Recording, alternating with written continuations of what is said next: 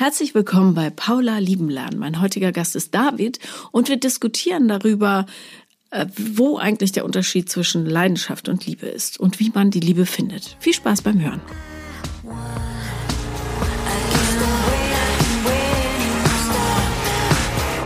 Herzlich willkommen, David.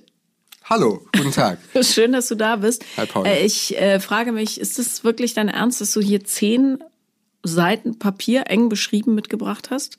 Ja, das ist tatsächlich mein Ernst. Ähm, aber das hat jetzt nicht nur was mit dieser Sendung zu tun, sondern ich schreibe manchmal äh, meine Gedanken auf, gerade wenn es äh, um Emotionen gegangen ist oder wenn ich einen Brief an einen ehemaligen oder noch Partner schreiben möchte, den aber natürlich nie abschicke. Mhm. Das wäre, glaube ich, nicht so gut. Aber um das alles für mich einmal zu äh, behandeln und zu sortieren. Und ähm, das sind jetzt Notizen aus den letzten zwei Jahren, die ich da jetzt mitgebracht habe. Ah, okay. Also das heißt, aber du hast zu Hause einen ganzen Stapel an Briefen an ehemalige Partner, die du nie abgeschickt hast. Habe ich, ist kein Stapel, es sind eher Dokumente mhm. auf meinem auf meinem Laptop okay. ähm, oder Notizen hinterlegt. Aber tatsächlich gibt es sowas, ja, bei den Personen, die mir besonders wichtig waren und ähm, mit denen ich zusammen war oder wo es eine, wo es so hätte ausgehen können, dass man zusammenkommt, da habe ich das gemacht und es hat tatsächlich geholfen, meine Gedanken zu sortieren. Absolut, ja, Schreiben hilft. Äh, aber warum schickst du die dann nie ab? weil ich glaube, also erstmal, weil das, glaube ich, jeder, jeder Psychotherapeut mir so empfohl, empfehlen würde. Oder ich glaube, ich weiß jeder, nicht, was drinsteht. Also. und, und zum anderen, weil es ja in den meisten Fällen auch gar keinen Effekt da mehr haben würde. Es ist, ich versuche ja in diesen Briefen auch unheimlich ehrlich zu sein. Und ähm, das könnte dann natürlich auch in den einen oder anderen Punkt auch die Person dann verletzen. Von daher, glaube ich, gewinne ich dann damit auch nichts mehr, sondern es wirkt dann eher ein bisschen desperate. Und deshalb, und deshalb behalte ich die für mich und ähm, verwahre die und kann darauf auch immer wieder zurückgreifen, wenn ich denn äh, das möchte. Aber ganz ehrlich, ich mache das nie. Es geht mir vor allem ums Schreiben und normalerweise lese ich das nie wieder durch. In diesem Falle habe ich es mir jetzt nochmal durchgelesen, um mich auf die Sendung vorzubereiten. Aber wann verletzt Ehrlichkeit? Ehrlichkeit verletzt ziemlich häufig. Ähm, ungeschönte, ungefärbte Ehrlichkeit, ähm, die manchmal auch kommunikativ mm, vielleicht nicht ganz so nicht ganz so diplomatisch rüberkommt, die kann durchaus verletzen. Das habe ich auch schon erfahren in anderen Formen. Vor allem, weil ich auch die Erfahrung gemacht habe, dass es ja die selektive Wahrnehmung gibt bei vielen Menschen, auch bei mir. Ähm, und dass man sich dann auf diesen einen Satz dann am Ende stürzt, der womöglich missverstanden werden kann. Und alles andere, was vielleicht viel positiver gemeint war, das ist dann, ähm, wird dann ausgeblendet. Und von daher, also aus vielen Gründen, habe ich mich dazu entschlossen, die Briefe dann nicht abzuschicken. Wobei ich das aber früher auch schon mal gemacht habe. Also vor zehn äh, oder acht Jahren habe ich das auch schon mal gemacht, aber es hat am Ende dann auch nie, nie wirklich was bewirkt, wenn ich da meinen Sermon über drei DIN A4 Seiten ähm, dann jemandem zuschicke und die, der Zug ist aber eigentlich schon abgefahren. The romantic train has left the station. Und dann ja. schreibt man, ruft man noch hinterher. Ich weiß nicht, ob das dann wirklich den Zug da zum Stoppen und Umkehren bringen soll. Nee, aber äh, zum äh, den Bahnsteig sauber hinterlassen vielleicht. das stimmt. Aber äh, also Ehrlichkeit verletzt dann eben nicht, finde ich, wenn du bei dir bleibst und sagst, ich empfinde oder empfand ja. XY als so und so und also nicht vorwürflich wirst, sondern tatsächlich deine Sicht der Dinge schilderst. Ja. In, in dem Wunsch auf gemeinsame Reflexion, was ja äh, nicht häufig gegeben ja. ist, das gebe ich zu, aber interessante Frage. Ja, da bin ich aber, wenn ich das noch kurz ergänzen darf, da, da bin ich auch. Entschuldige. Wenn ich das kurz ergänzen darf, da bin ich auch total bei dir. Ich glaube auch, dass dass Ehrlichkeit, ein ehrliches Gespräch und mit, mit diesen Ich-Botschaften, ich fühle mich so oder ich habe mich da verletzt gefühlt oder das habe ich so wahrgenommen, dass das funktioniert. Das versuche ich dann aber eher im persönlichen Gespräch zu machen und dann sind diese Zettel für mich eher quasi so eine so eine Vor ja, eine Gedankenstütze, eine Vorlage, ähm, um um meine Gedanken zu sortieren. Es hilft mir auch in dem Prozess, in dem man vielleicht trauert, heartbroken ist, ein, ein bisschen Herzschmerz hat, dann nicht den ganzen Tag das immer wieder im Kopf zu verhandeln, sondern ich bringe es einmal zu Papier, dann steht es da und mein Gehirn weiß, ich habe es schon hinterlegt, ich muss darüber jetzt nicht noch fünfmal nachdenken. Es steht ja schon da, ich kann es nochmal ergänzen, wenn mir was Neues einfällt, aber jetzt halt auch erstmal die Klappe, liebes Hirn und liebes Herzzentrum. Ja, Ja, okay. Mhm. Das wird ein spannendes Gespräch, glaube ich. Ähm, wie sieht's denn um dein Liebesleben aus momentan? Ich bin jetzt seit zwei Jahren Single mhm. und habe in diesem Single, in dieser Single-Zeit verschiedene Stadien durchlebt. Habe mich mal gedatet, habe manchmal auch mich auch gar nicht gedatet, war auch manchmal exzessiver beim Daten dabei. Ähm, habe mich auch ab und zu mal auf was eingelassen, was ein bisschen länger gedauert hat, sprich ein paar Wochen. Und habe dann wieder Phasen gehabt, in denen ich völlig enthaltsam war, ähm, was auch immer mit der Arbeit zu tun hat. Ich bin ein recht extremer Typ in meinen Verhaltensweisen. Wenn ich etwas mache, dann mache ich es meistens so, dass ich mich richtig, richtig tief eingrabe. Ich kann für Wochen keine einzige Dating-App anrühren und mich einfach nur auf die Arbeit konzentrieren, weil die Arbeit mich dann thrillt und ich ähm, nichts anderes machen möchte. Da vergesse ich auch fast meine Freunde zu besuchen, sodass sie mich manchmal anrufen oder äh, vorbeigucken, um, äh, um äh, zu gucken, ob, noch, ob alles beim Rechten ist. Und das macht mir auch Spaß. Das ist einfach meine Persönlichkeit. Auch ich kann auch wunderbar für Wochen dann verreisen und dann mich in das in dem Land völlig verlieren ähm, oder in Büchern verlieren oder in, auch in, in, in der Serie verlieren zum Beispiel und dann sehr viel drumherum vergessen. Und beim Thema Liebe war ich in den letzten zwei Jahren so eingestellt, zumindest in, in, der, ersten, in der ersten Phase, dass ich das Konzept Liebe erstmal von mir gewiesen habe und mit damit erstmal nichts mehr zu tun haben wollte. Ich hatte eine sehr intensive Beziehung davor, die sehr emotional war, mit ganz großen Gefühlen ähm, und die uns beiden, meinem Partner und mir damals auch sehr, sehr viel gegeben hat. Und danach war ich nicht bereit, sofort in was Neues zu, zu, zu schlittern.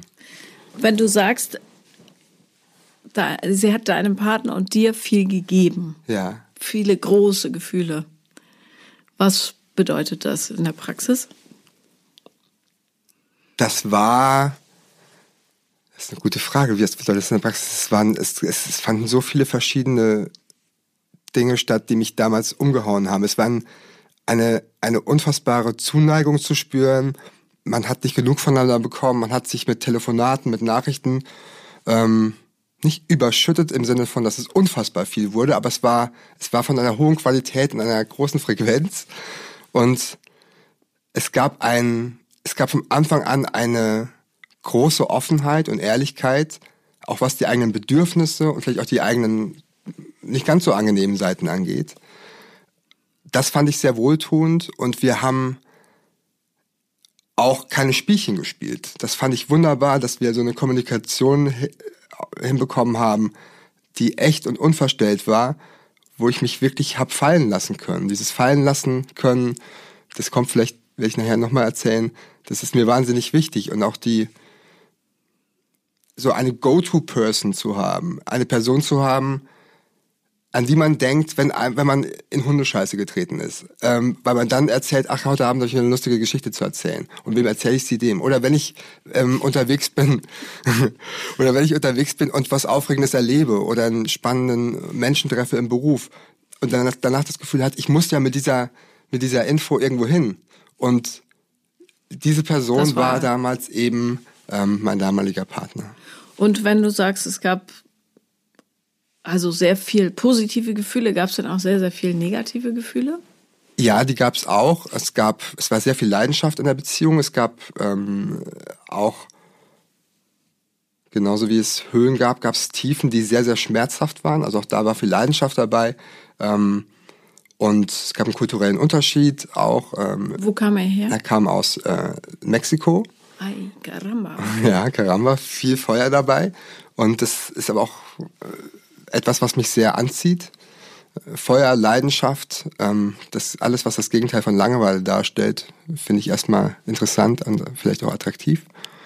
Und wir haben ähm, auch in den letzten zwei Jahren der Beziehung dann auch nicht so schöne Momente gehabt, wobei wir aber trotzdem immer partnerschaftlich miteinander umgegangen sind und, und einander eine Stütze waren. Aber es, es gab da, es haben, wurden immer mehr Dinge offenbar, die vielleicht durch das unfassbar tolle Gefühl am Anfang überdeckt worden sind, wo man, die uns auf, bei denen wir gemerkt haben, das passt dann vielleicht doch nicht. Oder da haben wir unterschiedliche Vorstellungen von einer Partnerschaft oder von einem Leben. Kannst du ein Beispiel nennen? Mm, das war für mich, das ist jetzt nur meine eigene Wahrnehmung. Ich glaube, er würde das wahrscheinlich anders ähm, beschreiben. Er hat da bestimmt andere Punkte. Für mich war es das Interesse an meinem Job und an dem, was ich tue. Ähm, ich arbeite in der Medienbranche und da erlebt man ja auch ziemlich viel.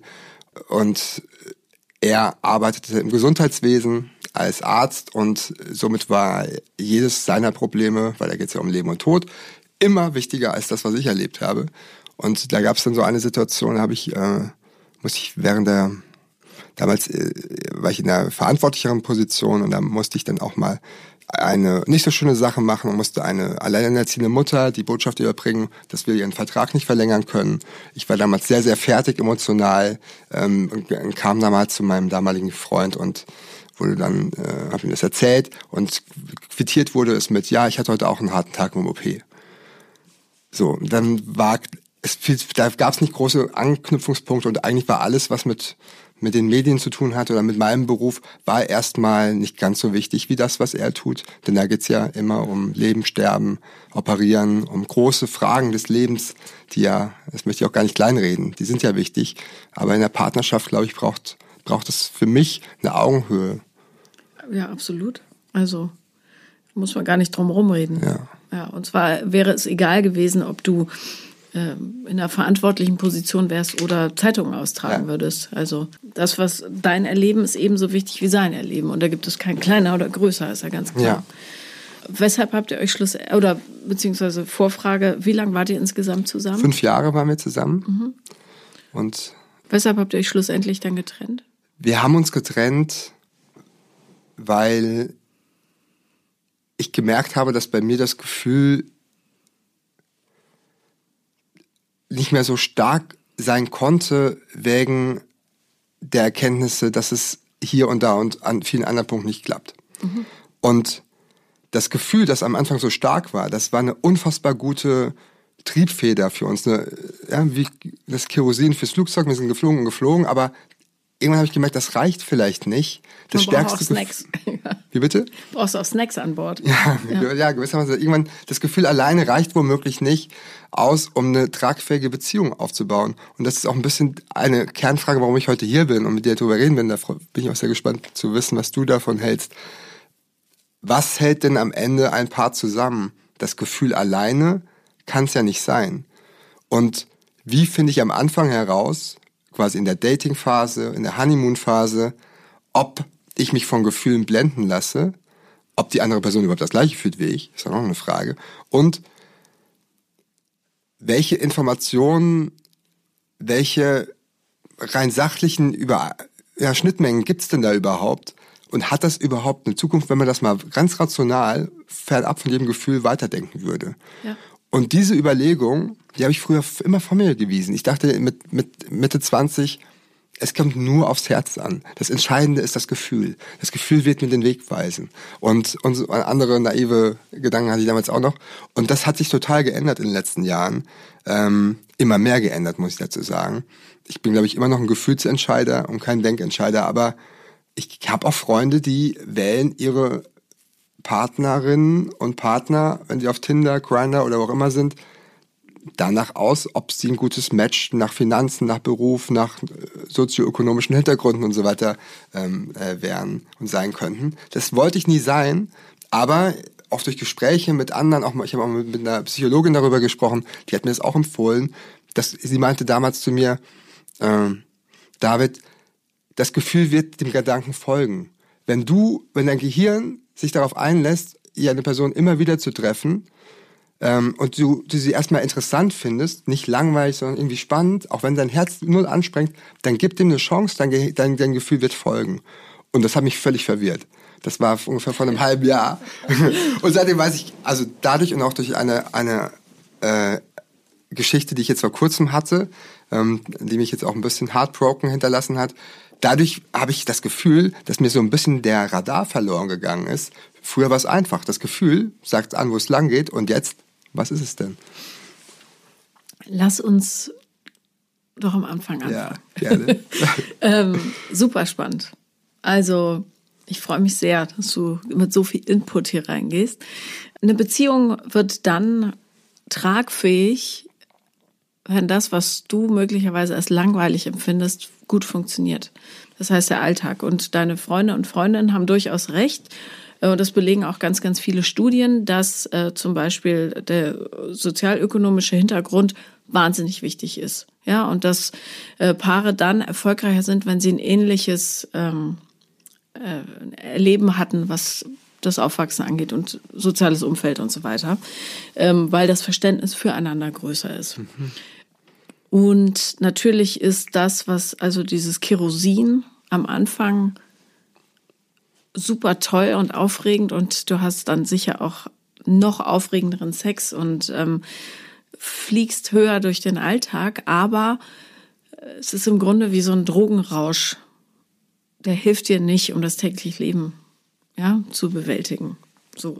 Und darum macht es, ich hätte das früher eben, also hab's immer so entschieden wie du, war keine gute Idee. Ähm, es, jetzt im, also älter, ja. äh, weiß ich, dass ich durchaus auch die Ratio mit einbeziehen muss, indem ich zum Beispiel abchecke, wie weit ist der andere entwickelt. Passt das zu meinem Entwicklungsstand zum Beispiel? Wie sehr hat er sich mit seinen eigenen Bedürfnissen auseinandergesetzt?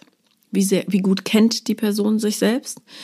Wie fit ist die Person in Kommunikation? Oder wenn, ja, ich bin jetzt mit einem Norddeutschen zusammen, das ist pff, mhm. ja an nicht Wortgewalt leicht. nicht mit dir zu vergleichen, sagen wir mal so. Moin. Mhm.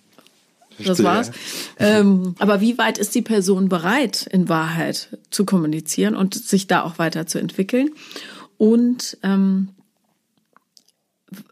inwiefern passen wir nicht nur körperlich zusammen und entspricht der zum Beispiel meinen optischen Ansprüchen oder Vorstellungen, sondern ähm, wie gut passt der auf meinen psychologischen und emotionalen Zustand? So. Das ist in der Praxis total fern von dem, was du da beschrieben hast eben. Mhm. Aber ist ein völlig anderes Gefühl, kann ich jetzt aus der eigenen Praxis so bestätigen. Aber ist ähm, es denn ein schönes Gefühl? Super.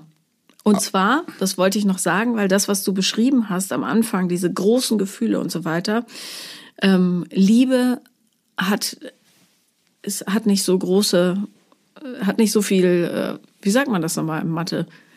Die Amplituden auch. Die Amplituden, genau, die sind viel flacher, ja. weil du ruhiger bist und nicht alles so du bist nicht so aufgeregt, im besten wie im schlechtesten Wortsinne, mhm.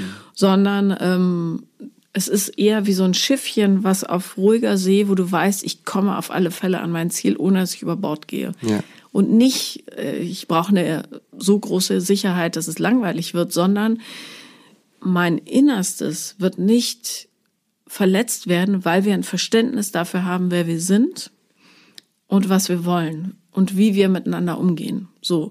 Und darum, wenn jemand ankommt und sagt, ah, die Gefühle sind so groß, bin ich immer so ein bisschen, yeah, klingt eher so nach Lernbeziehung, ehrlich gesagt, weil die ganz, ganz große Geschichte ist viel ruhiger.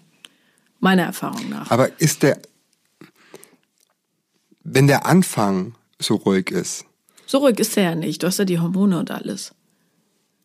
Aber du hast nicht dieses, oh Gott, oh Gott, ich raste gleich aus äh, oder wieso schreibt er mir nicht oder wieso schreibt er zehnmal oder oh mein Gott, das ist so, also du bist nicht so hm. hysterisch. Wie lernt man das? Erfahrung. Ruhig bleiben, mit sich selber auseinandersetzen. Also, das wäre natürlich äh, spannend. Weißt du denn überhaupt, welcher Mensch zu deiner Psychologie passt. Was bist du, in welchem Zustand bist du eigentlich? Was sind deine allergrößten Ängste? Und ähm, was triggert dich zum Beispiel total? Also bei mir ist es ganz klar äh, Verlustangst.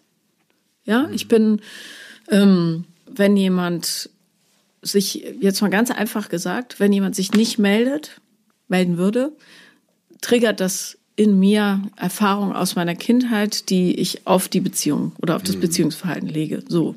Darum ist für mich selbstverständlich, ich kann nur mit Menschen zusammen sein, die zuverlässig sind. Also die emotional total klar sind und sich zuverlässig verhalten. Zum Beispiel. Ja. Was ist bei dir? Das ist eine ganze Menge, ähm, glaube ich zumindest. Ich weiß, das, ja eine, sind eigentlich zwei Fragen. Das eine ist, dass die Art von Mann, die gut zu mir passen würde. Und das andere ist, was mich triggert und worauf ich quasi immer wieder reinfalle oder sagen wir, in welche Richtung ich immer wieder laufe, ähm, emotional. Lass uns darüber sprechen, ja. Über das zweite? Ja. Oh je. Also, mich reizt total, mich triggert total ein gewisses abenteuerhaftes Auftreten. Ähm, mich triggert es, wenn Menschen ihr eigenes Land verlassen, um woanders neu anzufangen. Wenn sie Umwege gelaufen sind in ihrem, We in ihrem Leben. Wenn sie eben nicht unbedingt wie ich aus der gleichen sozioökonomischen Gruppe kommen, sondern einen ganz anderen Weg haben und dadurch mein Leben nochmal bereichern durch eine völlig andere äh, Perspektive auf die Welt. Wenn sie mich inspirieren, das ist für mich eigentlich der wichtigste Punkt, wenn ich nach einem Treffen mit ihnen irgendwie schlauer, reicher, wieder das Treffen verlasse, also nicht nur, dass wir gut knutschen können und es vielleicht auch im Bett gut läuft und, und wir ähm, im Restaurant eine gute Figur machen, sondern dass ich, dass ich, dass ich was mitnehme, dass ich äh, aus der Beziehung, durch die Beziehung schlauer, inspirierter, am Ende auch eine Art bessere Person werde. Ähm, nicht, dass, es, dass ich mich jetzt für das, was ich jetzt gerade bin, irgendwie damit unglücklich fühlen würde, aber ich habe schon den Wunsch, dass ich wachse und ich mag keinen Stillstand und Personen beim Daten auch, deshalb sind auch oft die norddeutschen Männer für mich nicht so interessant, weil die wirken manchmal so fad. Als wollten, wollten sie gar nichts mehr erreichen in ihrem Leben. Ähm, und dann ist mir dann jetzt auch bei meinen, bei der jüngsten Erfahrung dann vielleicht der zehn Jahre jüngere, ähm, der gerade im Begriff ist, auszuwandern, äh, die bessere Alternative. Ja, also ähm, wofür steht denn dieses äh, aus einem fremden Land kommen, äh, abenteuerlich sein, ja, äh, völlig andere Impulse in dein Leben geben, als du es so vielleicht hast im täglichen Leben. Also was, was reizt dich daran? Das ist so eine gute Frage. Ich habe mich das schon so oft gefragt, auch in den letzten Jahren. Es ist auch nicht nur so, dass ich nur Menschen mit Migrationsgeschichte ähm, daten würde, überhaupt nicht. Aber aber meine beiden letzten Beziehungen, bei denen traf das darauf zu. Einmal US-Amerika und einmal Mexiko Heritage. Und bei dem Mann, den ich dann vor ein paar Wochen ähm, äh, für wenige Wochen gedatet habe, war es ähnlich. Das Wo war kam der her? aus der Türkei, beziehungsweise in Deutschland aufgewachsen und ähm, aber mit einer, mit, mit seinen Eltern kamen aus der Türkei. Ich glaube, er ist in der dritten Generation. Mhm. Und das scheint ja durchaus was in mir auszulösen. Ich weiß, dass ich einen Eskapismus in mir spüre. Ich habe für mich selbst auch den Wunsch und die Idee gehabt, immer wieder das Land zu verlassen. Habe es auch ab und zu getan. Ähm, wäre bei meiner Long-Distance-Beziehung vor zehn Jahren auch ja, fast davor gewesen, in die USA zu ziehen. Und vielleicht ist es auch immer noch dieser unerfüllte Traum von damals. Ich hätte das damals machen sollen, damit es einmal, damit ich es einmal getan hätte, als erledigt abgehandelt halt, hätte können in meinem in meiner Biografie und ähm, jetzt vielleicht nicht mehr dieser Sehnsucht nachhängen würde. Aber ich habe tatsächlich einen großen Wunsch, nicht den Rest meines Lebens nur in, in Norddeutschland zu verbringen, wo ich ja auch wohne, sondern zumindest die kältere Jahreszeit in sonnigen Gefilden. Davon ist nichts originell von dem, was ich jetzt sage, aber so fühle ich. Und ich finde es wahnsinnig ähm, angenehm, wenn man, wenn ich unterwegs bin. Ich bin einfach gerne, ich streune gerne rum. Ich mag es gerne, Menschen kennenzulernen. Ich liebe Menschen, ich mag es mit den äh, andere Kulturen kennenzulernen und so weiter. Das ist ja auch äh, total nachvollziehbar und schön. Bloß wir, wir haben ja nur so ungefähr eine Stunde und darum muss ich immer ja. wirklich viel in die Glut stechen, ja. um zu gucken, wo ein Flämmchen rauskommt. Mhm. Äh, was natürlich all diese Beziehungen gemein haben, ist, dass sie relativ kompliziert sind. Und wenn du nur so, ja, als Fähnchen. Äh, wenn du immer sehr komplizierte Beziehungskonstrukte dir anschaffst, dann kann dahinter auch stehen, dass du möglicherweise Angst hast, so richtig jemanden richtig, richtig nah an dich ranzulassen. Weil du hast immer einen Vorwand, warum es nicht klappt. Ja, kulturelle Unterschiede, ja. zu weit weg, äh, ja, religiöse Motive, was weiß ich, ja, bei dem türkischen Jungen zum Beispiel. Keine Ahnung. Oder sonst irgendwelche Schwierigkeiten. Du erlaubst im Grunde, weiß jetzt nicht, ob das auf dich zutrifft, musst du sagen, wenn das irgendein Glöckchen zum Klingen bringt.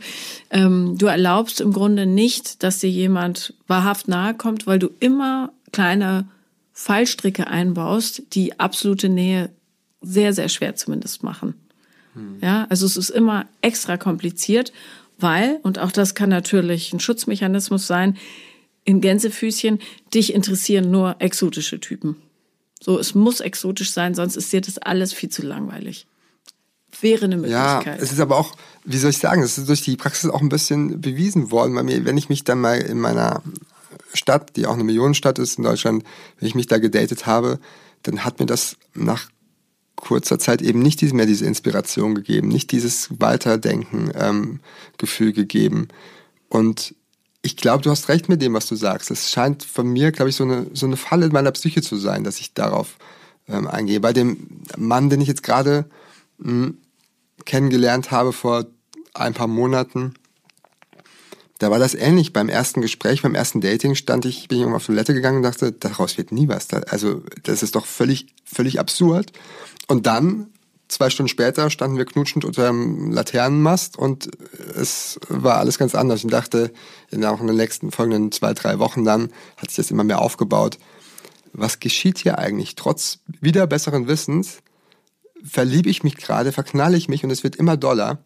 Ähm, dazu sei angemerkt, er hat in dem ersten Gespräch zum Beispiel gesagt, dass er auswandern möchte und zwar schon in wenigen Monaten. Und zwar auch nicht irgendwie nach Frankreich oder nach Dänemark, sondern nach ähm, Thailand am allerliebsten. Äh, und dass er, also von seinem Auftreten, von seinem Habitus, er war zehn oder elf Jahre jünger als ich und ähm, ganz am Anfang seiner Karriere. Eigentlich habe ich eben gesagt, ich möchte jemand auf Augenhöhe haben, mit dem ich gemeinsam in den Sonnenuntergang reiten kann und wir inspirieren uns immer wieder, wir haben ähnliches, ähnliche Interessen vielleicht, gehen ähnlich gerne ins, ins äh, Museum oder ähm, ins Theater oder äh, haben einen ähnlichen Filmgeschmack. Das ist mir alles auch alles wichtig. Auch der Musikgeschmack ist ja wahnsinnig wichtig. Und da waren echt einige Punkte bei ihm, bei denen ich sagte, das ist eigentlich jetzt nicht konkurrent. Und dann reichten aber gewisse Trigger, die er dann gedrückt hat wiederum. Nämlich? Zum Beispiel Aufmerksamkeit. Wenn ich Aufmerksamkeit erhalte, ähm, sei es durch WhatsApp-Nachrichten oder durch andere Nachrichten, durch Anrufe, dann passiert was in mir. Wir haben in den ersten zwei Wochen unfassbar viel telefoniert. Ich war damals kurz im Krankenhaus. Wen habe ich danach angerufen? Ihn. Wir haben drei Stunden, vier Stunden telefoniert. Am nächsten Tag wieder. Dann hatte ich einen Termin ähm, ein paar Wochen später, ein paar Tage später in Süddeutschland. Ich bin in Mannheim in den Zug gestiegen nach dem Termin, rief ihn an und dann haben wir bis zum Zielbahnhof in Hamburg telefoniert. Wie viele Stunden sind das? Fünf Stunden? Ja. Nonstop telefoniert. Ja.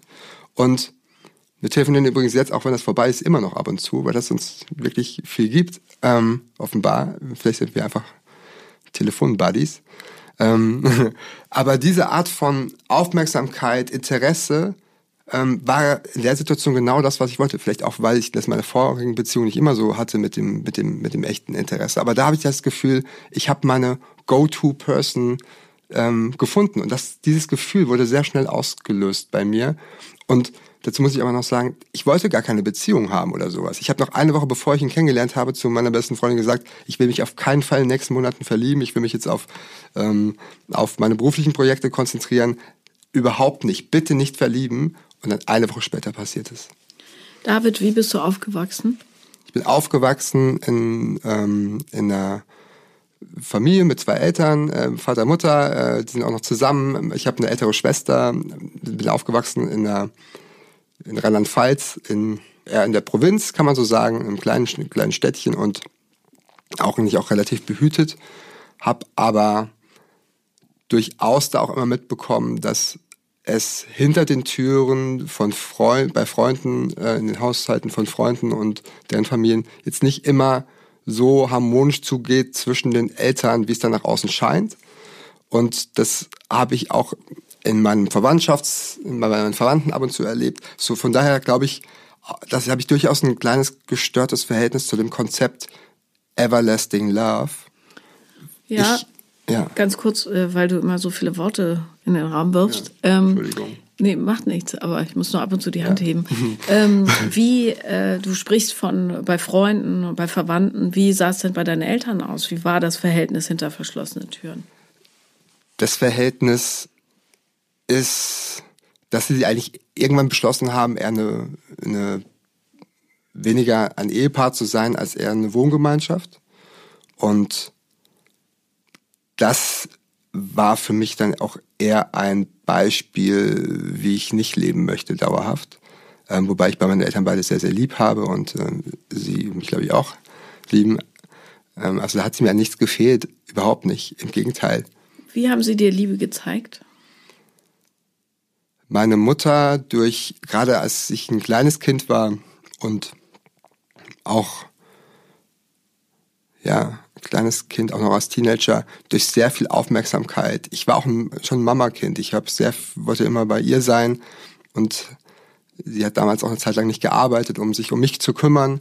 Meine ältere Schwester ähm, war manchmal regelrecht eifersüchtig darauf äh, und ich habe hab es genossen, alles Mögliche mit meiner Mutter zu tun. Das war einfach eine ganz starke emotionale Bindung. Mein Vater war äh, war etwas distanzierter, war auch öfter für den Job weg.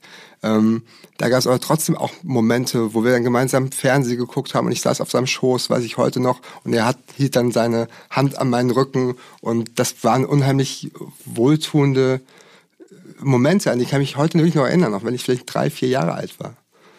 Das tat mir, das tat mir schon sehr, sehr gut. Hab dann später aber auch gesehen, als Teenager, da hatte ich dann durchaus ein paar Probleme und war auch nicht der einfachste Teenager für meine Eltern, denn nicht der einfachste Sohn. Da merkte ich auch manchmal, wie diese Liebe übergriffig werden kann, im Sinne von in Kontrolle ausartet, nach dem Motto, ich bin doch deine Mutter, ich bin doch dein Vater, ähm, wir haben alles für dich getan, deshalb musst du jetzt heute Abend um 10 Uhr zu Hause sein. Und das war für mich keine, keine logische Begründung, um irgendwelche Regeln einzuhalten. Ist ja auch nicht, ja. Sondern auch eine Vermischung von völlig verschiedenen Ebenen, fand ich so. Mhm. Und das, das hat mir damals nicht gefallen. Da gab es dann auch durchaus einige Jahre des, der Konflikte, die jetzt aber auch ausgestanden sind. Jetzt bin ich der Pubertät entwachsen doch. Knapp. Langsam. ja. Ähm, hatten die äh, Schwierigkeiten mit deiner Homosexualität? Am Anfang, am Anfang schon. Ich glaube, mein Vater ist immer noch kein Riesenfan davon. Er stellt zumindest keine Fragen, was mein Liebesleben betrifft. Gar Und nicht? Also nein. ob du einen Partner hast oder glücklich nee. bist oder so? Nee.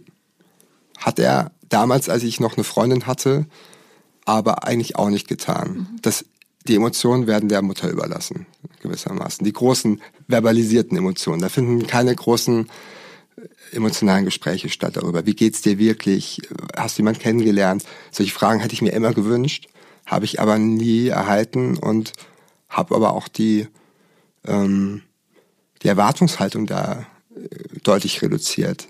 Und ja, also es wundert mich nicht, von daher würde ich jetzt gar nicht sagen, dass ich darunter leide wirklich. Ich habe irgendwann mit 16, 17 für mich gewusst, dass dann emotional nicht so viel kommen wird. Ähm, und das Interesse an diesem Teil meines Lebens durch meinen Vater bestimmt jetzt nicht groß sich entfaltet. Als ich mich dann mit Ende 20, war recht spät, als ich mich geoutet habe, ähm, als ich mich dann geoutet habe, war das schon, glaube ich, schon ein Schock, wobei sich meine Eltern eher erstmal beleidigt gezeigt haben, weil sie sagten, wie, wieso hast du uns so lange angelogen? und ähm, und dann auch mal solche Sätze kamen wie, man muss ja auch nicht alles ausleben, woran man mal so gesagt hat. Oh, okay, das waren, danke. aber ich glaube, das sind so Übersprungshandlungen von Eltern, die einfach überfordert sind. Die kannten halt vorher keinen keinen Schwulen, kein Lesbe, die war Heller von Sinn und Dirk Bach, das waren die bekannten Schwulen für sie. Die, und das war ja auch für mich in der Schule ein, durchaus ein Thema. Ich glaube, ich hätte mich vielleicht auch schon viel, viel früher getraut, äh, mich als schwul zu outen, wenn es auf unserer Schule oder auch in den Medien Role Models gegeben hätte. Wenn das eben nicht nur die schillernden Freaks, sage ich mal, gewesen ja. wären im Film, Fernsehen und sonst wo, sondern ähm, sondern die coolen Skaterjungs oder der gute, coole Fußballer oder der Handballer oder Basketballer. Also Figuren, zu denen wir sowieso aufgeguckt ha aufgeschaut haben. Ich weiß noch, ich war mal mit 16 mit meiner Schwester bei in Birdcage, ähm, den Film mit Robbie Williams. Ähm, mhm. Geht's ja auch um Nathan Lane, ja. ja. ja. Und das war also auch lustig, dass wir ausgerechnet diesen Film damals ausgewählt haben. Ähm, und das war für mich quasi so die so sahen Menschen aus, die, ähm, der war ja gar nicht schwul in, der, in dem Film, aber äh, die, die sich eben eher feminin zeigen und, und das, das galt für uns als gay. Aber was es noch alles bedeuten kann, das hat sich für mich erst später erschlossen. Und ich war halt lange, lange auf dieser heterosexuellen Autobahn unterwegs und habe die Ausfahrt einfach nicht gefunden. Mhm. Und, und dachte auch, wenn sie dann, wenn ich wieder eine Ausfahrt verpasst hatte, dachte ich, ach ja, dann nehme ich halt die übernächste. Oder vielleicht die überübernächste. Und somit habe ich es dann nie, nie wirklich genommen. Und dann kam ich nochmal in eine Beziehung rein und dann war es eben erst mit Ende 20. Mhm. Entschuldigung, dass ich vom Stöckchen aufs Hölzchen auf äh, Stöckchen Alles komme. gut, aber besser spät als nie. ähm, okay. Also, ich finde, ne, ich, ich versuche hier das einzukreisen, ja. weil ich finde das schon immer auffällig, wenn jemand so extrem auf eine, einen Typus steht. Ja. Weißt du? Weil da meines Erachtens nach häufig der Blick für den Menschen an sich fehlt mhm. und vielmehr der, die Checkliste im Vordergrund steht, ja. Wie oft du das Wort inspirieren gesagt mhm. hast, ist ja enorm, ja. Und exotisch und so weiter. Also ähm, das klingt, also zumindest in mir kommt der, der Gedanke, dass es da, da ist irgendwo, da hakt es. Also was versuchst du zu verstecken dadurch, also vielleicht dich, ja, dadurch, dass du immer so Typen nimmst, mit denen es per se eher kompliziert ist. Ja, weil jeder, der schon mal mit einem Südamerikaner zum Beispiel zusammen war oder Mittelamerikaner weiß, es ist ein bisschen kompliziert. Die deutsche Mentalität ist einfach anders. Ja, so. Ähm, und es könnte natürlich auch sowas sein wie, jetzt wirklich in die Tüte gesprochen, ähm, es ist nicht vollends akzeptiert, wie ich bin. Und darum nach Hause bringen kann ich sowieso keinen. Ja, also irgendeine so Art Schutzmechanismus, der davor steht, vielleicht. Wo vielleicht, vielleicht so ein Franz, Holger oder, oder Philipp wahrscheinlich noch, noch noch, noch leichtere Schocks wär, Also ein Finanzbeamter wäre für die sicher, ja. weißt du, endlich, Junge, endlich mal ja, jemand mit einem genau. vernünftigen Beruf. Ähm, keine Ahnung, also sowas könnte es sein. Da, schlussendlich ist ja auch wurscht. Das Wichtigste ist das Endergebnis, nämlich äh, David soll eine glückliche Beziehung führen. So. Ja. Und wie das, kriegt man das, das hin? Ich hätte eine Idee. Ja. Und ich verstehe total diesen Wunsch, auch dieses Fernweh und so weiter, äh, kann ich total nachvollziehen. Aber ich glaube, dass du, also dass dir geholfen ist, wenn du wirklich den Fokus eher ganz, ganz nach innen äh, setzt. Und zwar nicht nur bei den anderen, sondern auch bei dir selber. Im Kennenlernprozess nicht sofort sagen, okay, äh, das ist Holger, äh, der ist, keine Ahnung, Rechtsanwalt, äh, wohnt, ist groß geworden in Bremen und ist per se garantiert totaler Langweiler.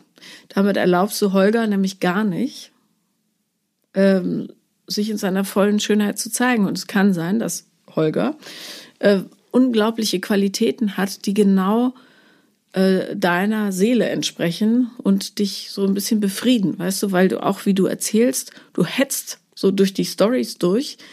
Ähm, du hast immer hohes Tempo. Ja. Aber ich glaube, dass dir kurz stehen bleiben vielleicht auch mal ganz gut täte. Ja. So. Und der Zauber beim Liebefinden liegt ja darin, dass du aus diesem ganzen Sandhaufen dieses eine Krümelchen findest, was in dir zu einer Perle ranwächst, ja. ja. Und das kannst du nur, wenn du beim Sieben äh, auch die Körnchen genau anguckst, die vielleicht nicht funkeln auf den ersten Moment, äh, Blick, ja. Mhm. Gott, ey, da bin ich ja tief ins Metaphern. ja. Und wie lange soll ich sieben? Also wie oft, wie oft soll ich jemanden treffen, wenn ich beim ersten Mal noch nicht dieses Gefühl habe? aber ich vielleicht auf der rationalen Ebene sehe, da gibt es durchaus den einen oder anderen Anknüpfungspunkt. Soll ich dann sagen, okay, jetzt daten wir uns noch dreimal und danach ist dann, muss mein Gefühl bitte da sein? Oder wie, wie ungeduldig darf ich denn sein? Ja, also äh, in der Liebe und Ungeduld sind ja keine guten Partner. So. Ja. Äh, weil dann landet man in Affären. Ja. Und Affären dünnen einen irgendwann aus. So. Ne? Die, die streichen die Seele so ein bisschen dünn. Mhm.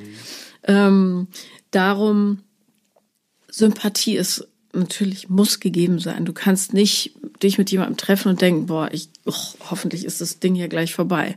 Das ist falsch. Aber ich glaube, du musst dich immer wieder dabei erwischen, wie du anfängst zu werten. Äh, langweiliger Job. Äh, der hat überhaupt nicht die dunklen Locken, die ich sonst so mag. Äh, der ist mir zu groß, ich stehe eher auf kleine und so weiter. Also sobald du dich dabei ertappst, dass du so einen Wertefilter drüber legst, das muss eigentlich sein, äh, dass du dich zur Ordnung rufst und sagst, Moment, dieser ganze Filter sorgt dafür, dass die Mensch dahinter mir aber gar nicht genau angucke. Ja, nur bei, bei dem, ich kapiere das, was du sagst, aber jetzt fühle ich mich gerade daran erinnert an den Mann, den ich ja vor ein paar Monaten kennengelernt habe, der mir, wie gesagt, im ersten Gespräch ein paar Alarmsignale gesendet hat. Er geht nach, ins Ausland, nach Bangkok und, und andere Sachen, wo man sagt, so, das wird sowieso nicht funktionieren. Und da habe ich quasi, bin ich über diese Gedanken herübergesprungen und dachte, ich versuch's. Und dann kam auch das Gefühl dazu, weißt du, das gibt mir, das hat mich wahnsinnig verunsichert, diese Situation, weil ich jetzt weder meinem, das Gefühl habe, ich kann weder meinem Kopf trauen, meinen rationalen Überlegungen, noch meinem Gefühl. Doch, hättest du dem getraut, hättest du nicht mit dem geknutscht zwei Stunden später, weil du wusstest, dass es nicht funktionieren wird. Hat's auch nicht. Hm. Da hast du schon recht gehabt. Nur ähm, ich glaube, dass es noch mehr ist, dass du möglicherweise gerade noch so einen Filter drauf hast, dass du genau solche Typen auch nur attraktiv findest, die dann auch noch Red Flags aussenden und da, du weißt, es funktioniert nicht und dann machst du es aber trotzdem. Mhm, ja, das, äh, das kann durchaus sein. Du bist auch nicht die Einzige, die, von der ich das schon gehört habe. Das sagt auch meine beste Freundin. Diese Unmöglichkeit, die finde ich wahnsinnig attraktiv. Und ja. das, also all diese Punkte, die ich, die ich jetzt auch bei, bei ihm, ähm, den ich vor drei Monaten kennengelernt habe, festgestellt habe, die mich abgeturnt haben, die haben mich auch total, zugleich wahnsinnig angezogen. Das ist dieses, so eine, so eine Widersprüchlichkeit, die ich für mich kaum aufgelöst bekam. Ähm, und ja, du hast es doch vorhin selber gesagt. Er hat dir wahnsinnig viel Aufmerksamkeit gegeben ja. und du konntest ihn immer anrufen. Ja. Und ähm, das ist das, was dich anspricht. Einfach. Ja, über dieser ganze Punkt Kommunikation finde ich, finde ich auch so wahnsinnig wichtig ähm, einen Partner zu finden, der ähnlich kommuniziert. Ohne einen zu überfordern, aber ohne einen auch zu unterfordern oder der dann vielleicht genervt reagiert, wenn man drei WhatsApp-Nachrichten zu viel geschickt hat, ähm, der aber auch nicht auf der anderen Seite nicht rumzickt, wenn man selbst drei Stunden lang nicht antworten konnte. Da passiert ja, ich will gar nicht wissen, wie viele Beziehungen schon WhatsApp auf dem Gewissen hat, dieses Tool. Ja, aber ähm, wenn man erwachsen ist, kann man ja darüber sprechen. Ja. Und dann kann man nicht nur sagen, du, für mich ist wichtig, dass auf jede WhatsApp äh, eine Antwort kommt, weil sonst XY nicht mehr ausgelöst wird. Äh, und vice versa, ja. Wenn der andere sagt, du, ich bin so in meiner Arbeit vertieft, mich stresst das, wenn ich das Gefühl habe, ich muss, kann man damit arbeiten, ja. Ähm, nur man muss es dann halt auch machen. Du musst klären, was für eine Kommunikationsstrategie für dich funktioniert beidseitig. Und dann müsst ihr da einen Mittelweg finden. Und das äh, hat nichts damit zu tun, wenn es unterschiedlich ist, dass es nicht funktioniert. Man muss nur willens sein, darauf einzugehen, was ja. der andere braucht. Ja. Und wenn du zum Beispiel jemand bist, so wie ich, ich, äh, wenn mir irgendwas passiert, was aufregend ist, rufe ich am liebsten sofort jemanden ja. an und laber den voll. Ja. Weiß aber, dass es bei meinem jetzigen Partner zum Beispiel in der Arbeit häufig nicht passt. So.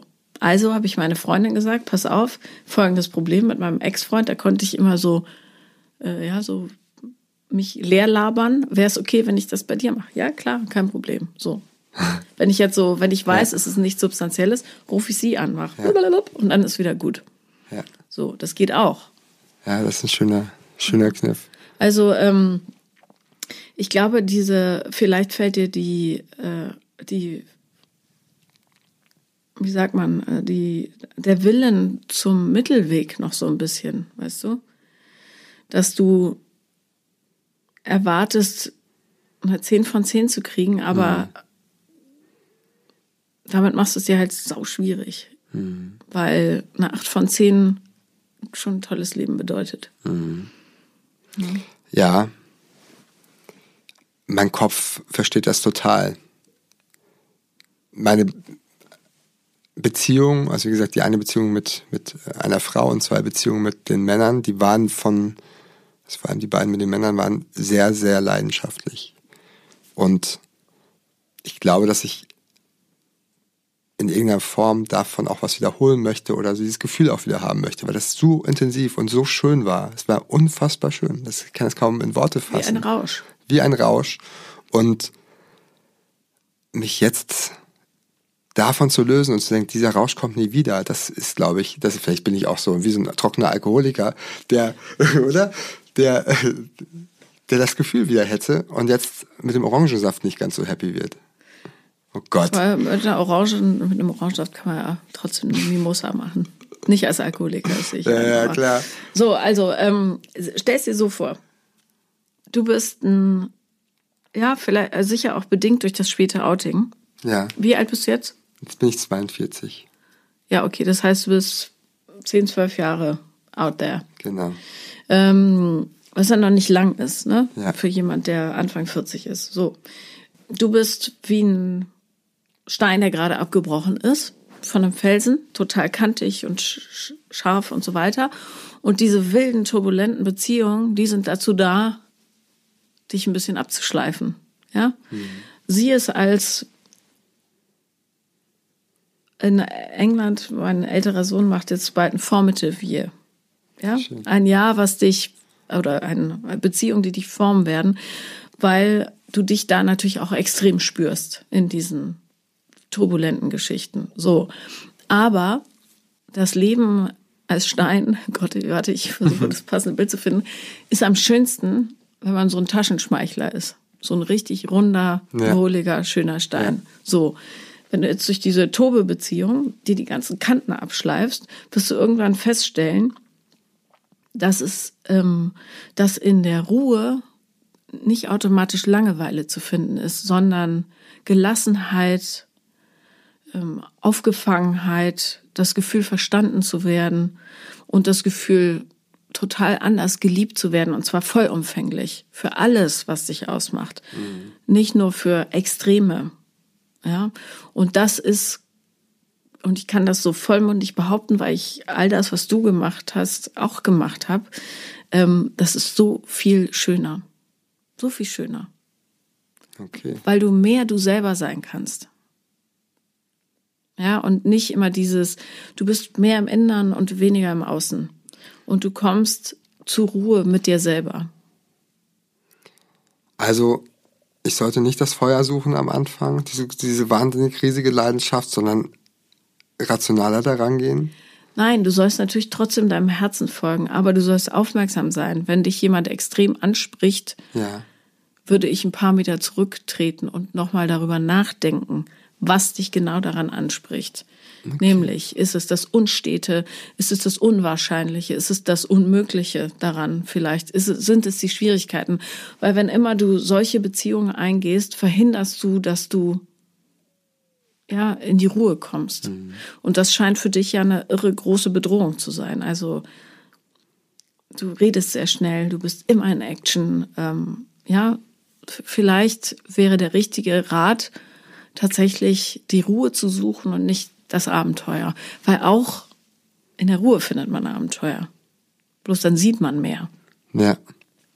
Also würdest du mir dann empfehlen, dann doch lieber denjenigen zu daten, der im, in der Vorstadt wohnt, vielleicht ein Pferdegestüt hat und bei dem klar ist, der wird die nächsten 40 Jahre nicht wegziehen?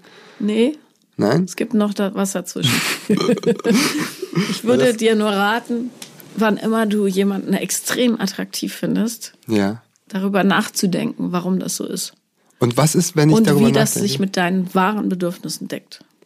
Ja, Und vielleicht ist es ja auch so, dass du so eine ungestillte Sehnsucht in dir trägst und einfach ins Ausland musst mit einem Rucksack über die Anden wandern oder was weiß ich. Aber auch das findest du nicht, indem du ähm, wilde, wilde Liebesgeschichten hast, sondern indem du dich besser kennenlernst. So. Und ich könnte mir vorstellen, dass daran vielleicht noch so ein bisschen hakt, dass du nicht richtig in Kontakt bist mit deinen wahren Bedürfnissen, tief unten. Nämlich geliebt werden, angenommen werden. Ja, wenn du sagst, du springst so wahnsinnig an, auf Aufmerksamkeit an, dann muss es was damit zu tun haben, dass du ein wirkliches Bedürfnis danach hast, so angenommen zu werden und gesehen zu werden, so. Und ja. wenn du in so einem Drogenrausch durch die Welt gehst, weißt du ja vielleicht aus eigener Erfahrung, keine Ahnung, äh, ist es zwar bunt und laut und schön, aber so richtig sehen tut man halt nicht. aber wäre es möglich, eine gesunde Partnerschaft zu leben, die auch trägt, die einem stützt, wenn dieses Gefühl der Liebe gar nicht da ist? Also wenn gar, also es muss ja kein hundertprozentiger Rausch sein, aber ein bisschen Rausch schadet auch nicht, oder? Man darf Leidenschaft aber nicht mit Liebe verwechseln. Das ist ein ganz großer Unterschied. Ja. Okay. Darüber muss ich jetzt nachdenken die nächsten Tage. Ja, weil Leidenschaft ist ein sehr oberflächliches Gefühl. Ja. Aber es ist so schön. Es hüllt einen so schön, es umpackt, ummantelt einen so. Ja, total. Aber Liebe ist noch ein bisschen schöner. Ja. Ohne Frage. Ich möchte jetzt aber auch nochmal sagen, dass ich auch meine Partner, meine, das waren einmal dreieinhalb Jahre und einmal fünf Jahre, ich habe sie geliebt. Das war jetzt nicht nur dieser Rausch. Ich war Ohne jetzt nicht nur, Frage. nicht nur benebelt davon, sondern Ja. ähm, das war schon ein gemeinsames Ziel, es war ein gemeinsames Gefühl. Und ähm, das hätte ich natürlich sehr, sehr gerne wieder. Ich nehme das aber an und mit, dieses Rauschhafte, was ich eben jetzt mindestens dreimal, wahrscheinlich mehrmals in meinem Leben hatte, jetzt mit dem Kurzzeit äh, dieser Kurzzeitaffäre, die jetzt gerade zu Ende gegangen ist, inklusive, dass dieses Rauschhafte, das war einfach wahnsinnig schön. Also ich kann, ich kann das, ich will das jetzt auch nicht schlecht reden. Nee, das waren wunder, wunderschöne Momente, die ich dadurch erlebt habe. Aber ähm, wenn du auf der Suche bist und eine Sehnsucht hast, äh, dann kann man das zwar unendlich häufig mit so Rauschzuständen Mhm. befrieden, aber richtig satt wirst du davon halt nicht. Ja. Es gab auch, jetzt erinnere mich auch dran, es gab auch in dem, in diesem kurzzeitigen ähm, Intermezzo, was ich hatte mit dem jungen Mann mit türkischer Heritage, äh, da hat sich bei mir ganz viel gedreht. Nach zwei Wochen, in den ersten zwei Wochen war ich noch relativ cool und konnte man, konnte quasi das Rauschhafte noch rational irgendwie verwalten und mir auch immer selbst wieder sagen, damit jetzt dreh nicht durch, sondern bleib ganz ruhig und ähm, du siehst doch auch die Kontrapunkte und bitte jetzt bloß nicht zu, zu wild werden. Und dann gab es auch so ein paar Dinge, die er gesagt hat. So einmal wie eine WhatsApp-Nachricht, ja, vielleicht kommst du auch mit nach Bangkok. Ähm, und das andere war, dass er dann nach drei Wochen die drei Worte gesagt hat, ich hab dich lieb, was, glaube ich, nach drei Wochen relativ früh ist für mein, Ver für mein, deutsches Verständnis. Das ist relativ früh. Ich hab Und- dich lieb ist aber noch okay. Ja, findest du? Ja. Ich glaube, ich liebe dich hat ein bisschen Ja, mehr ja, klar. Wucht. Das hat, ich hab, konnte mir selbst dabei, mich selbst dabei beobachten, wie diese Sätze, weil dieser Satz in mir was bewirkt hat. Wie danach bei mir der Widerstand gegen eine, eine, eine noch größere Öffnung, wie danach der, der Widerstand bei mir gegen, gegen eine mögliche Partnerschaft mit ihm einstürzte. Danach dachte ich, okay, let's go. Und das find, da war ich selbst erstaunt von mir, dass es das quasi mich manipulieren ließ von drei Wörtern und dann bereit war, sehr viel, also ich, wenn dann, es hätte mir nicht mehr viel gefehlt, dann hätte ich gesagt, okay, ich pack meine Sachen, komm mit. Aber akzeptier doch, dass du jemand bist, der eine wahnsinnig große Sehnsucht nach Liebe hat. Ja. Ja, Und das tue ich. Das ist ja auch völlig in Ordnung. Ähm, man muss dann bloß die Liebe auch an den richtigen Orten suchen. Ja. Und meines Erachtens ist es bisher nicht so gut gelungen, weil du äh, Liebe und Leidenschaft da so ein bisschen verwechselt hast. Ja. Ähm, Und ohne Frage ähm, war das zum Beispiel mit deinem mexikanischen Mann äh, sicher eine schöne Liebe und so weiter. Aber ich glaube, du kannst noch tiefer gehen. Ich glaube, du kannst noch mehr fühlen. Ja. Ja, das ähm, hoffe ich, das glaube ich. Aber diese letzten zwei Jahre des Single-Seins haben mich da auch ein Stück weit, wie gesagt, aus, verunsichert, weil ich früher es so einfach hatte, einfach meinem Gefühl zu folgen. Das war für mich der Kompass. Und jetzt ist es komplizierter. Ich, durch all diese Informationen, die ich sammle, durch diese Erfahrung habe ich das Gefühl, es wird eher komplizierter, als ich mit Anfang 20, mit Ende 20, mit Anfang 30. Willkommen im Erwachsenen. Oh mein Gott. Ich dachte, es wird immer leichter und angenehmer. Nee, irgendwann weiß man ja auch, was all diese Gefühle bedeuten und so weiter und wie man das einschätzen kann. Aber ähm, es wird komplizierter, aber es wird nicht schlechter. Ja. Du ersparst ja auch eine Menge Mist. Dadurch, dass du weißt. Also rein theoretisch, ja. Hast Ja. du jetzt ähm, nicht direkt bewiesen, aber äh, beim nächsten Mal. Ne? Und wie gesagt, wenn, also wenn dich, ich hab dich lieb schon so beziehungsbereit macht, was ja nichts mit der Substanz der tatsächlichen Verbindung zu tun Ja. hat, dann ist das ein Bereich, wo du echt noch mal ran musst. Also warum kann dich jemand, von dem du weißt, dass er nicht passt, so umhauen? Also ich glaube, das geht nur, das geht nur bei ganz wenigen Personen. Ähm, ich habe ja jetzt auch nicht wenig gedatet in den letzten zwei Jahren und da war eben diese eine Person darunter. Ja. Und sonst, Aber- die anderen haben es eben nicht geschafft. Oder da war der Zauber am Anfang so ein bisschen da, aber ist dann relativ schnell wieder verflogen. Ähm, und deshalb bin ich, glaube ich, auch so drauf angesprungen, weil es so eine, weil es eben dieses rauschhafte, intensive Gefühl bisher in meinem Leben dreieinhalb Mal gab. Und wenn ich es dann wieder spüre, denke ich, das muss doch besonders sein. Letztes Mal hat sie mich ja auch fünf Jahre lang mir eine fünfjährige Beziehung geschenkt oder einmal dreieinhalb Jahre beschenkt und wunderbare Menschen. Ja, ich bin ja mit beiden auch noch befreundet. Es ist so, dass ich die auch jetzt nicht, also die sind wichtige Personen in Ja, meinem Leben ja. nach wie vor. Und ähm, also da wurde ich ja quasi belohnt, auch wenn es immer schmerzhafte Phasen gab, dass ich mich auf den Rausch eingelassen habe, um mich jetzt dahingehend zu konditionieren, zu sagen, das wird ein wahnsinnig tolles Glück, auch wenn es sich jetzt momentan gar nicht so anfühlt. Das ist für mich nicht ganz einfach hinzubekommen. Aber was du für eine Sprache auch verwendest, Ja. dich dahin zu konditionieren, um Gottes Willen, Liebe und Zuneigung soll doch bitte geschehen. Ja. Du musst da gar nichts machen. Lass doch mal die Handbremse los. Also den Kopf. ja, aber das, das ist das, was ich, das verunsichert mich ja, gerade und so. den Penis auch, Himmelherrgott. Versuch irgendwas dazwischen zu finden. Ja. Aber ich habe, also wenn ich dazu noch was kurz sagen darf, denn ich habe in den, ich habe irgendwann mal ein, äh, ein Gespräch geführt mit einer Psychologin und die meinte, also im beruflichen Kontext, und dann sagte sie, mh, wie gesagt, diesen Satz, dass man, dass man das, dass man auf, auf, auf gewisse KPIs, auf gewisse Dinge achten sollte, die Schnittmengen achten sollte, ob das passt, ob das passt und so weiter. Und dann irgendwann würde das Gefühl kommen. Und ich habe aber die Sorge, dass das Gefühl bei mir nicht so kommen will. Ich, ich kann nicht wie im Katalog gucken und sagen, ach, da arbeitet jemand auch in den Medien oder, oder ähm, arbeitet jemand äh, in einem ähnlichen, in einem, mit einem ähnlichen Background wie ich, dann date ich den doch mal, auch wenn der mir optisch überhaupt nicht gefällt. Finde ich auch einen schwierigen Rat, ehrlich gesagt, weil das würde ja total für die arrangierte Ehe sprechen. Ja, eben, genau. Ja, ja, nee, nee, das glaube ich nicht.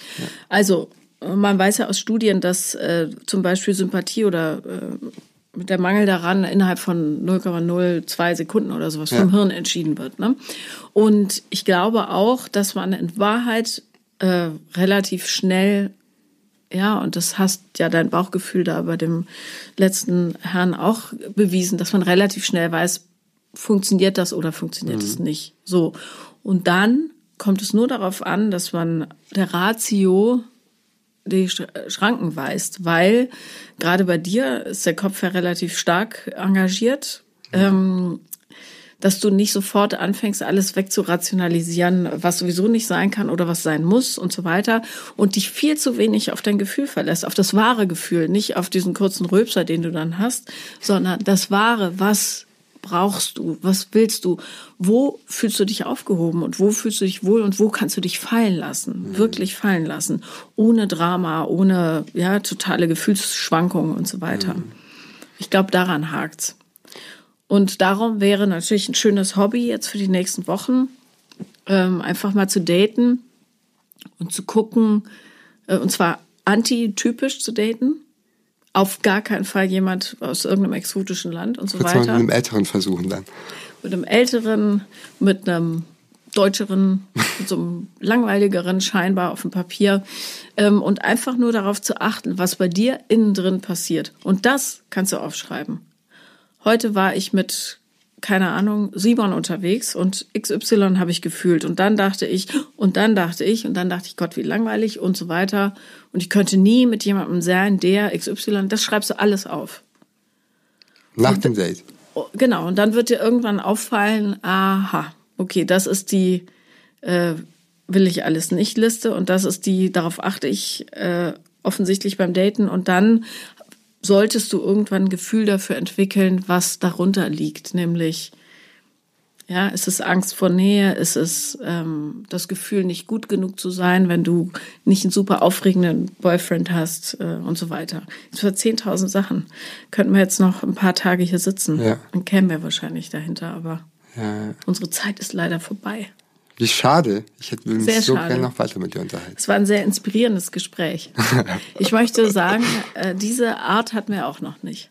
Okay, aber das, das klingt jetzt auch schon wieder so wie, Was? Es ist gut. Ja? Jetzt hör doch mal auf, immer alles sofort in Schubladen zu stecken. Himmel, Herrgott.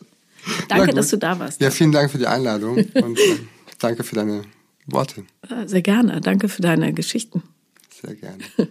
Das war Paula lieben lernen. Und wenn ihr auch mal dabei sein wollt, dann schreibt mir am besten auf Instagram. The Real Paula Lambert bin ich da.